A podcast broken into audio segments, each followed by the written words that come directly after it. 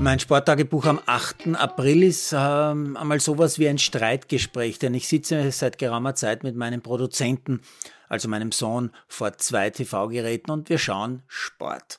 Wir sehen eine sogenannte Super League Triathlon Arena Series. Im Olympic Aquatic Center von London suchen einige Frauen eine Weltmeisterin in einer Sportdisziplin, die wir beide so noch nicht gesehen haben. Im Prinzip ist es ein Triathlon in der Halle, also Laufen auf dem Laufband, Radfahren auf einer Rolle, nur Schwimmen im echten Wasser. Im Detail sind es zehn Frauen, die machen quasi drei Sprint-Triathlons. Das Rennen hat also quasi drei Teile. Jedes Mal werden die Triathlon-Sportarten absolviert, aber nur ganz kurze Strecken und dazwischen immer wieder ein paar Minuten Pause und auch die Reihenfolge wird gewechselt. Also nicht immer wie beim Triathlon Schwimmen, Radfahren, Laufen, sondern Variationen davon. Eingeblendet sind dazu unzählige Grafiken. Zumeist sieht man die Athletinnen nicht zur Gänze, sondern nur die Köpfe groß im Bild und meistens wird eine Art Computerspieloberfläche eingeblendet. Ich sage dazu very strange. Die körperliche Leistung, die ist natürlich unbestritten, aber alles, was ich da zu sehen bekomme, wirkt irgendwie gar nicht echt, sondern eben wie ein Computerspiel, aber mit Menschen. Mein Sohn sagt, äh, es hat seine Berechtigung. Es ist schon echt spannend und wie man sieht, wir schauen jetzt schon eine halbe Stunde gemeinsam zu. Parallel dazu läuft Handball-EM-Quali Österreich gegen Spanien. Ich sag eine Krampfpartie. Bei den Österreicherinnen spielen auch Frauen, die dort nicht nur gefühlt schon seit 15 Jahren oder sogar länger spielen. Die waren schon im Nachwuchsnationalteam, als meine Tochter noch dabei war, mit dabei. Mein Sohn sagt, ja, ist trotzdem beachtlich, dass Österreich gegen Spanien bis zur Schlussminute mithalten kann und dass da auch eine Menge Zuschauer in der Südstadt sind. Endstand übrigens 28 zu 28, ein achtenswertes Unentschieden. Rückspiel kommenden Mittwoch allerdings dann in Spanien. Gesehen haben wir auch noch parallel den Klassiker des Profi-Frauenradsports, Paris-Roubaix, das Rennen über Kopfsteinpflaster durch die Hölle und parallel dazu die Entscheidung der Baskenland-Rundfahrt der Männer. Dort gewinnt übrigens Wingegaard extrem souverän. Er ist heute sogar auf einer Soloflucht unterwegs und gewinnt mit Ziel in Sabadell die Etappe und überlegen die Gesamtwertung.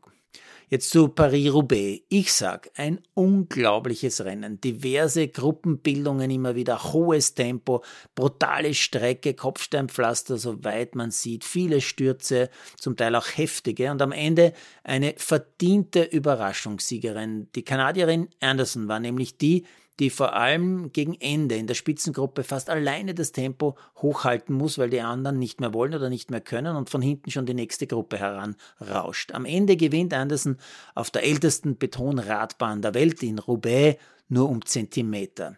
Die Meinung meines Sohnes, die deckt sich hier mit meiner. Von ihm kommt aber noch eine spannende Frage, warum ist eigentlich diese Strecke nicht eine Etappe der Tour de France?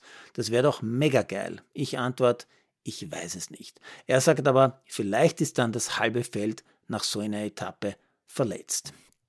Dann lesen wir beide, dass Dominik Thiem von seinem Coach getrennt ist. Ich sage, tja, das ist der Klassiker. Schrecken ohne Ende, anstatt Ende ohne Schrecken. Der gute Dominik hätte längst rechtzeitig aufhören sollen. Mein Sohn sagt, man kann nicht aufhören, nur weil man mehrfach verletzt ist. Der ist mittlerweile eine arme Sau. Er hat ja nichts außer Tennis. Wenn er jetzt aufhört, bringt's ihm auch nichts, dass er Millionär ist. Ich erwidere noch einmal ja, aber wenn er rechtzeitig doch aufgehört hätte, dann hätte seine Reputation jetzt nicht massive Dellen. Und dann geben wir uns noch Eishockey, Finalspiel Nummer 2 Salzburg gegen Bozen. Das hat aber gerade erst begonnen und läuft ja bekanntlich lang. Und parallel sehen wir Darts, German Masters. Mein Sohn sagt sofort, es gibt keinen Sport, wo sich Fans und Athleten ähnlicher schauen. Ich sag ja, da hat er wohl recht. Und dann noch ein Fun Fact. Ein Spieler der Brooklyn Nets, Mr. Mick Bridges, wird, wenn er Sonntagabend spielt, und davon kann man ausgehen, wird 83 Regular Season Spiele gespielt haben, obwohl es nur 82 gibt. Warum?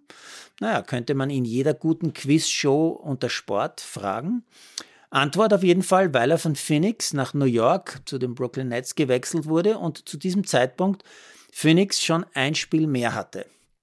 Und Mr. Bridges ist unkaputtbar. Auch das hat mein, mein Sohn herausgefunden. Der Kerl hat nämlich in fünf NBA-Jahren kein einziges Match verpasst. Ja, in der NBA ist er up to date, der Herr Produzent.